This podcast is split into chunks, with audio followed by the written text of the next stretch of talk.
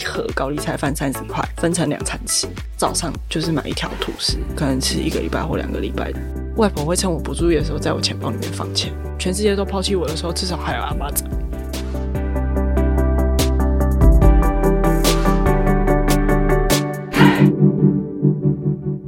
Hello，我是善慈。我是什么东西？这里好窝，成就好我。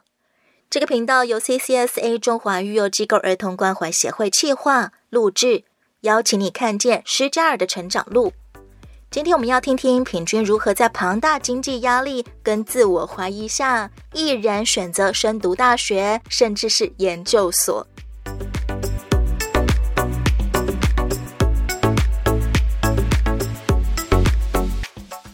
品君，你自立前或自立后，你都面临非常大的经济开销，而你打工所能够赚到的都是最低薪资。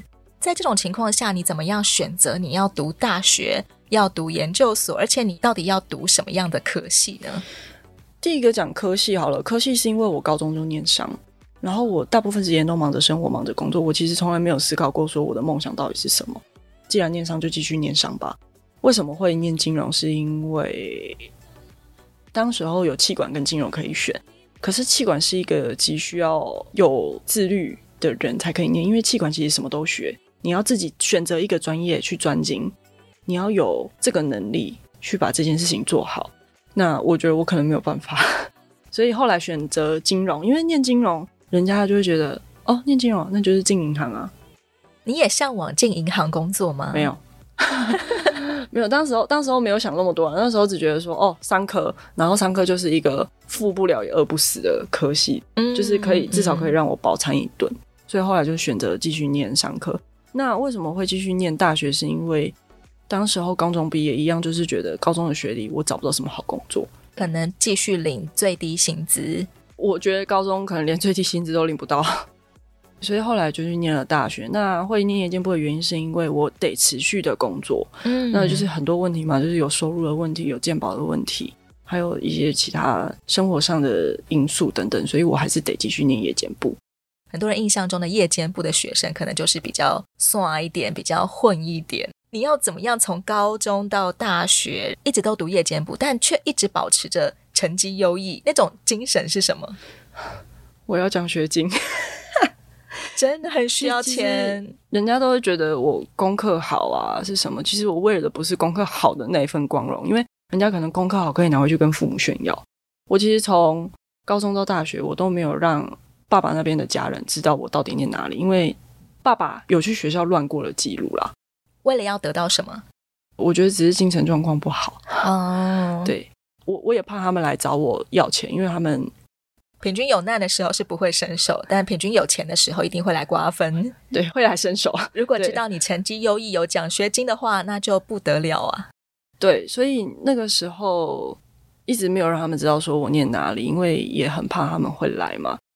所以成绩好，我除了跟外婆分享，我没有办法跟任何人分享。嗯，那我觉得更重要的是，因为我在高中的时候，因为成绩好，有尝到奖学金申请很顺利的甜头。所以我就知道，我只要成绩保持的好，我除了工作的收入，CCSA 可以帮忙我以外，我还有一份奖学金，我可以存起来。我那时候真的是发了疯的想存钱，就是我我不管怎样，我就是什么钱。我那时候甚至是工作地点的旁边有某一个公家单位，然后它底下有餐厅，然后那那种餐厅原则上都卖得很便宜，然后它里面有一样东西叫做高丽菜饭，我就会进去买一盒高丽菜饭，三十块。分成两餐吃，早上就是买一条吐司，可能吃一个礼拜或两个礼拜。真的经济状况比较拮据，然后发了疯想存钱是到这样子，就我 三十块的菜饭或者是五十块钱的炒饭，然后分成两餐吃，这样，嗯，一餐的费用就是十五块左右了。对，成绩优异这件事情对我来说最重要的是可以申请奖学金，但是的确这件事情为我到现在带来的收益不少，甚至是我大学毕业会决定要继续念研究所。很大的原因，第一个是 CCSA 秘书长的霸气宣言，就是我当时候真的是，只要想到我要变成一般学生，我真的是付不出学费、生活费的时候，研究生就没有办法让你继续维持半工半读的状态了。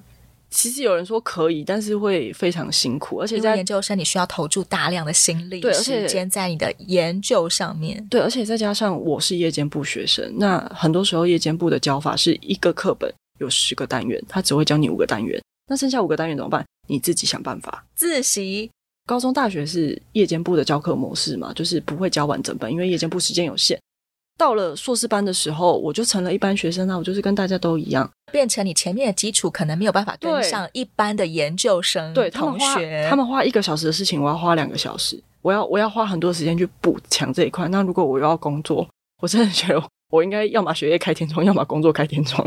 最大鼓励你去读研究所的动力，你说来自于 CCSA 秘书长的霸气宣言，内容是什么？他那时候就知道了这件事情，然后他就只跟我说一句：“你只要念得完。”我们就供应你到读完。平均最担心的刚好就是钱的关系。其实秘书长一直以来应该都知道。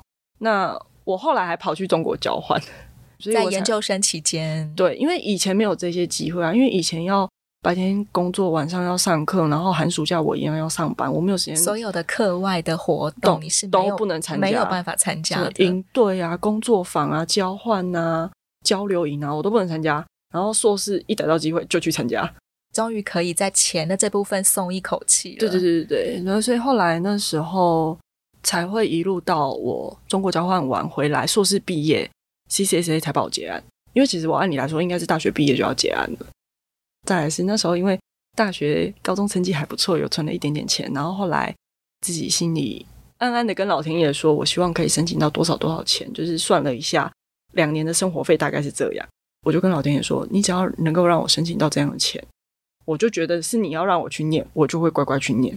哎，不多不少，我就申请到那样的钱，刚好可以打平硕士班两年的生活费、学费、生活费这一关，终于过了。对，那再来，实际上你面对的考验就是所谓你的学业程度可能跟不上其他的研究生同学，这部分怎么办啊？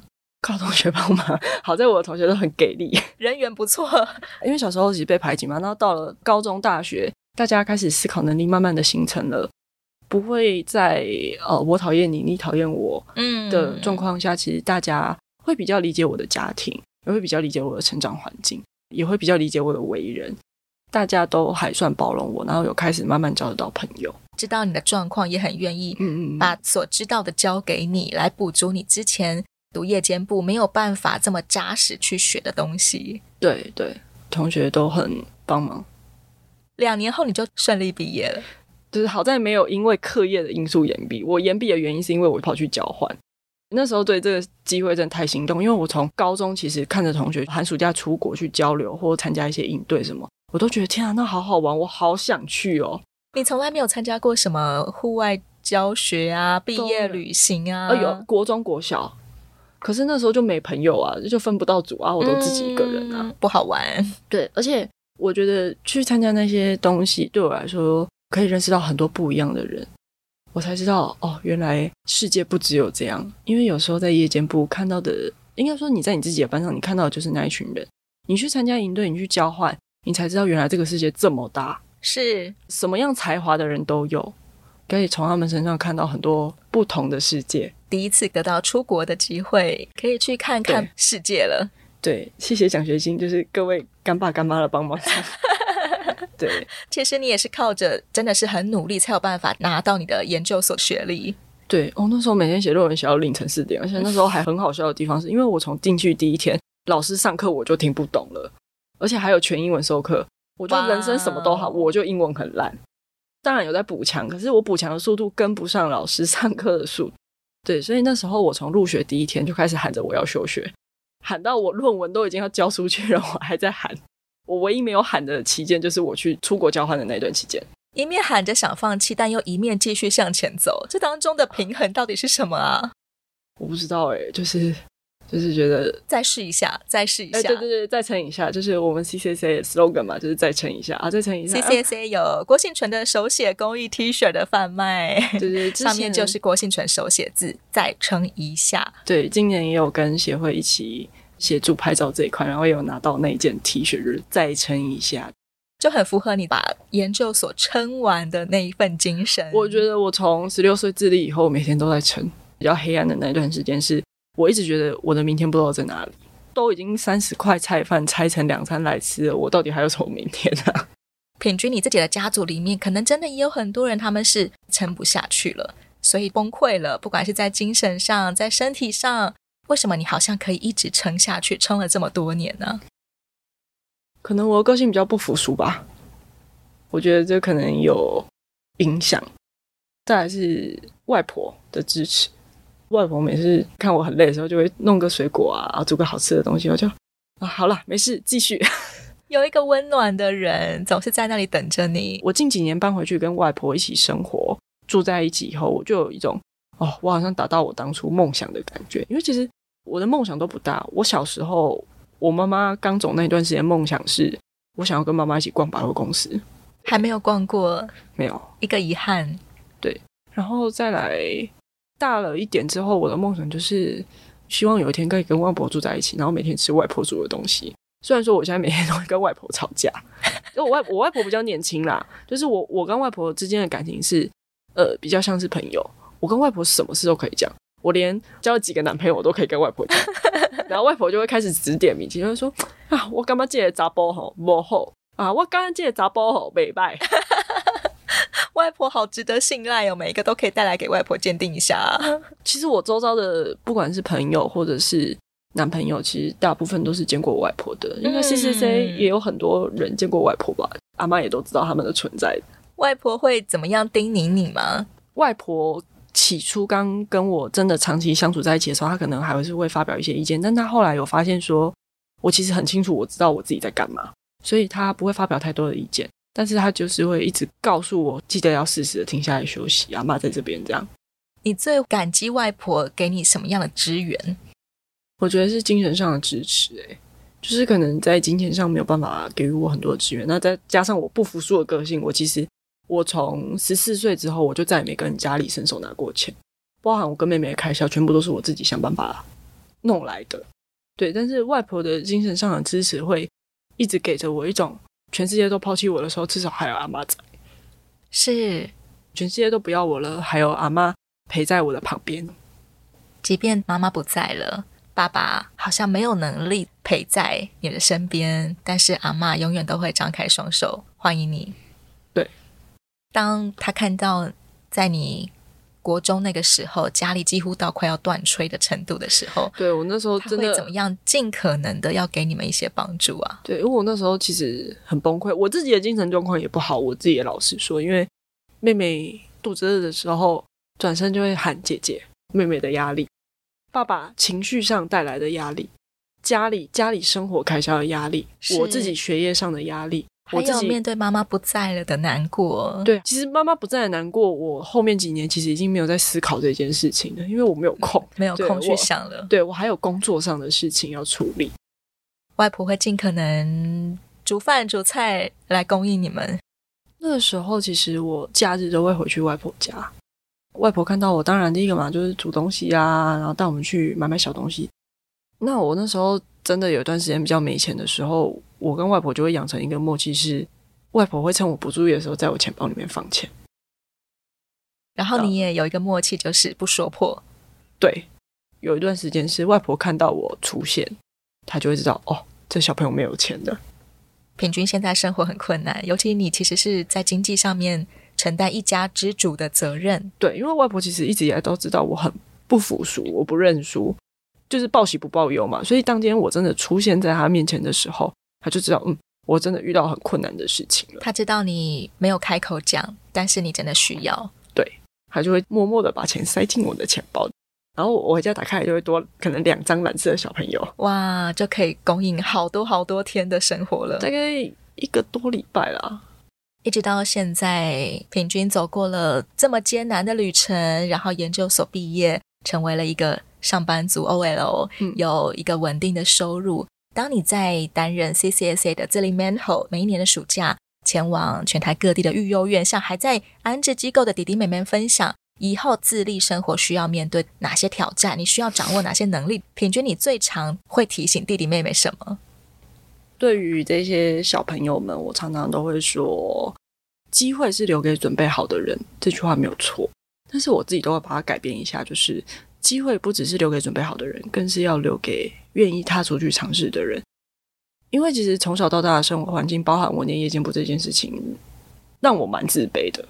所以我那时候在考研，好像不太如人。对，不是好像就是不如人。所以我那时候在考研究所的时候，我报考了两间学校、三间科系，都是国立的。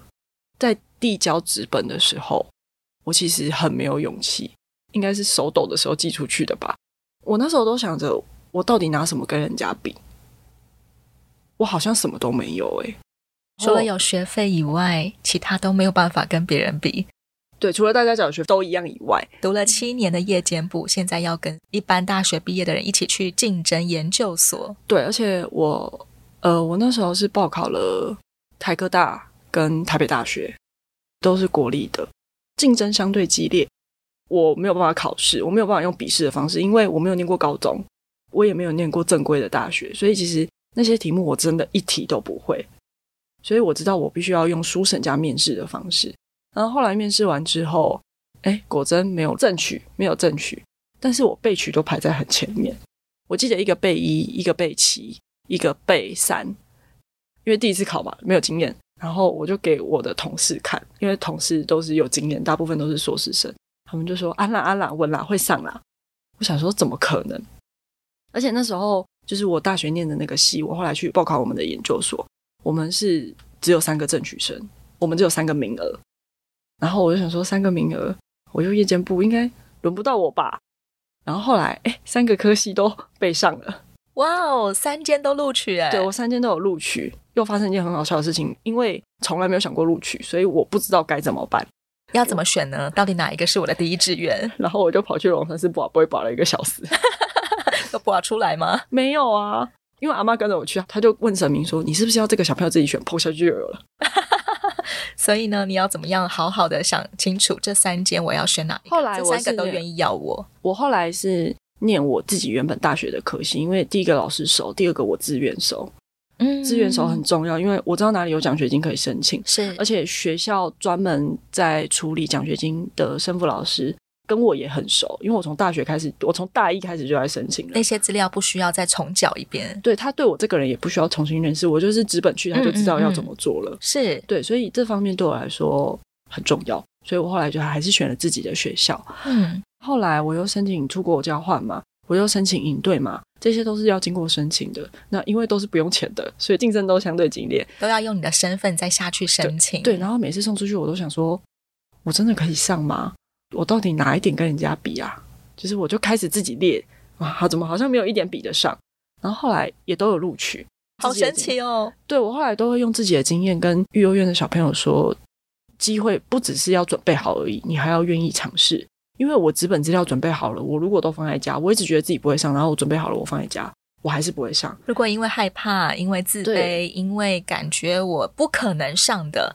就不去尝试的话，那就永远都不会得到那个机会。对，我就会告诉他们说，反正你就丢丢看吧。除了研究所报名要钱啊，真的要不少钱。我那时候前前后后应该花了七八千有吧？CCC 也有补助 报名费，因为秘书长很支持我们继续向上念这件事情。是，对。那我就会一直跟这些弟弟妹妹们讲说，你就是要勇敢的踏出去尝试，反正报名不用钱，没上就没上啊，没上我们就。关起门来自己再修炼就好啦，就是想这么多做什么？而且你丢出去，你去面试，你也不用怕丢脸，因为只有评审老师才看得到你的资料，大家又不知道你是谁。就是一定要踏出去，勇敢尝试，你才有机会获得那个机会。机会来了，就要记得好好把握，并且你要为自己的选择而负责。你不能说自己选择了这件事情，但结果不是你想要的，你就想要逃避这件事情。我们没有办法像一般家庭的孩子那样，我们有避风港，我们转了身，我们后面是没有人在帮我们支撑的，所以你要为自己人生的每一件事情负责。我们对于出生，我们别无选择，但是我们对于人生，我们可以精挑细选。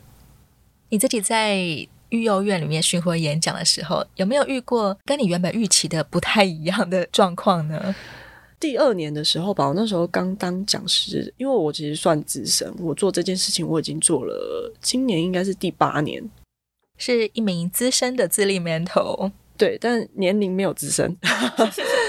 刚当 mentor 第二年的时候，我曾经有，因为那个场合是少女学校监狱，只有少女的听众。对对对对对对，我就问他们梦想是什么，他就兴高采烈的举手跟我说：“姐姐姐姐，我的梦想是开一间跟金钱豹一样的酒店，然后还要开一间槟榔摊。”对你来说的 shock 是，我因为酒店跟槟榔摊对我来说是一个呃比较负面的东西，因为没有去了解过嘛，可能是比较负面的。然后他突然这样问我，我真的是不知道该怎么回答，我就笑笑，我就跟他说：“哦，那你要先想办法让那些地方合法哦。”你要先取得政府的经营许可，就是让这些事情合法，然后记得不要做坏事哦，要正正当当的做生意。其实对很多小朋友来说，他们最大的目标也就是要赚钱。赚钱这个方法有很多，不一定要选最坏的那一种。是因为像我后来，不管是遇到 CCSA 的伙伴，或者是说在学校遇到一些比较困难的人。如果他们成绩都还不错，我其实都会协助他们申请奖学金或帮他们找一些资源，嗯，就是用我自己以前的经验来帮他们。因为是因为我自己也有想要走外国，真的很没钱的时候，就想说还是去酒店走一些偏门，对，就是走一些就是赚快钱的方式，偏，偏，偏门外绕。当时候还没有柬埔寨，当时候还没有这条门路，这样。如果真的在手头非常紧的时候，刚刚好有柬埔寨的诈骗讯息来，有可能对我我真的就会去。对，其实我看到这个新闻的时候，我其实有想过这件事情。我我觉得我真的有可能会去，因为我真的被生活逼急了。是，对，因为你转头，你妹就在后你后面跟你说：“姐姐，我好饿哦。”被生活逼急的时候，我可能真的会去啊。我都会很怕我那些朋友们选择了最不好的那一种，所以我都会想尽办法跟他们说。后来有一位朋友在我的帮助之下，我觉得他的生活有获得很大的改善。我就是会帮他们出一些奖学金的事情，然后我甚至我也很常帮我的学弟妹或我的同学们去审核他们奖学金的文件，跟他们自传要怎么写这件事情。我觉得我都可以开顾问公司诶。小的时候的品均曾经意识到没有知识是很可怕的，以至于后来任何机会你都很愿意紧紧的把握。你的目标就是我要学习很多事情。同样都是要赚钱，我就可以增加很多选项。其实我有更好的选择。对啊，我都说我我就是靠奖学金养大的孩子，真的是模范生姐姐耶。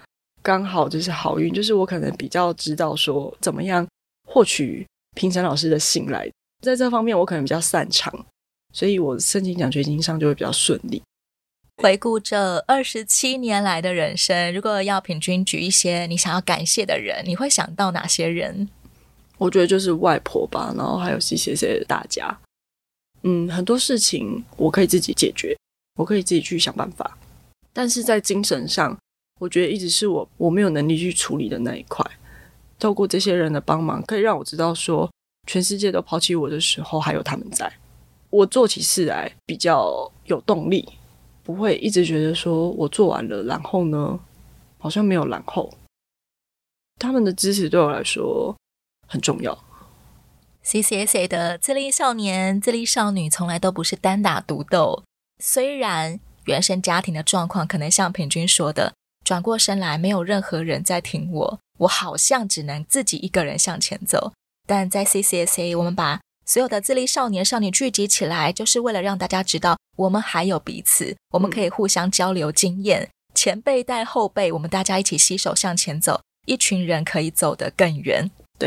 我觉得 CCSA 是一个不只是给你鱼吃，更是教你钓鱼的服务单位，甚至是我们的朋友。因为以前我在遇到社福机构的时候，大部分的时候他都是给我补助，然后这个社工就消失了，可能隔三个月、隔六个月才会再看到这一名社工。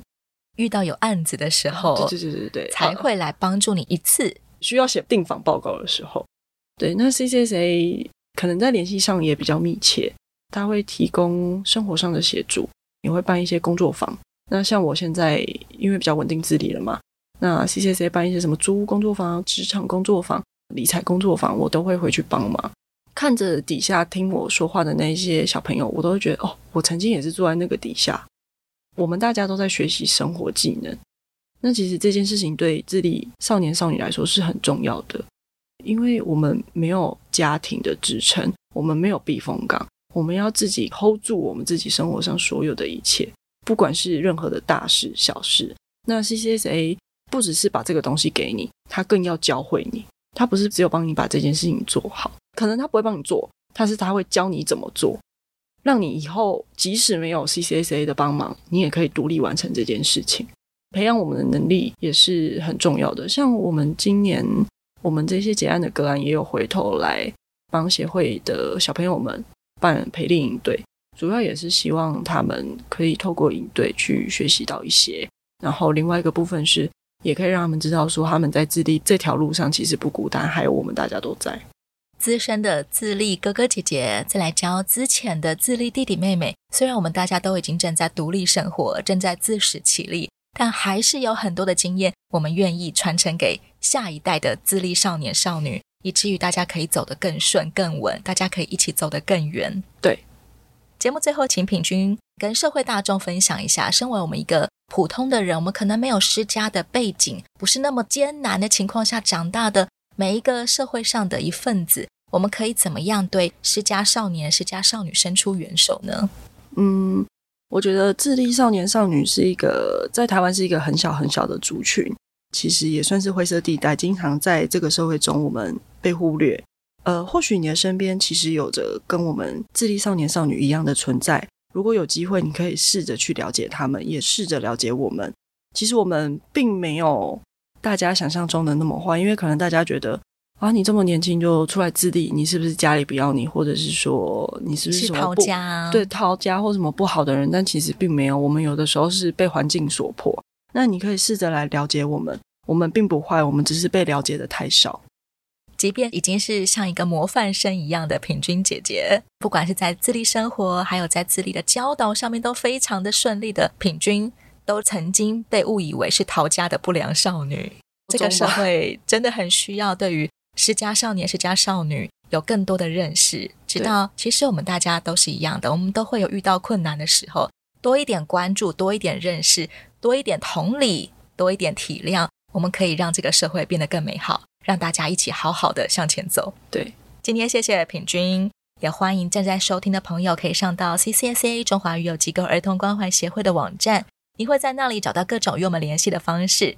CCSA 有三大服务方向：给一个窝补助他们生活住宿，许一个梦支持他们就学就业，疗一些伤陪伴他们看见曙光。我是善慈，欢迎订阅追踪我是什么东西，自立好窝，成就好我。今天谢谢品君。谢谢各位的聆听，我们下回再见喽，拜拜。